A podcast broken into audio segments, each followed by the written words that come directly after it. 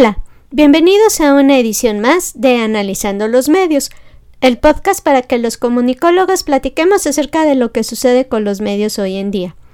En esta ocasión vamos a hablar ahora sí que de un tema obligado. ¿Por qué?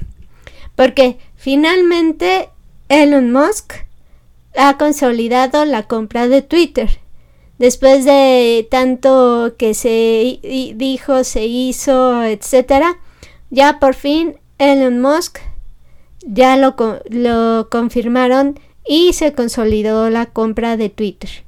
Ahora vamos a ver qué cambios hay en Twitter a partir de esto, porque de hecho ya han empezado a haber cambios en la empresa con esto, porque por ejemplo se han movido unas piezas ahí en los empleados, algunos empleados desafortunadamente han sido despedidos.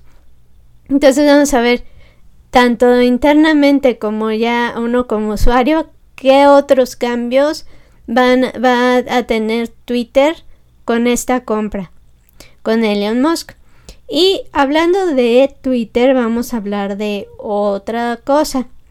Que fíjense que Twitter está lanzando una prueba en unas pequeñas, muy pequeñas comunidades muy específicas, una prueba de hacer chats por audio.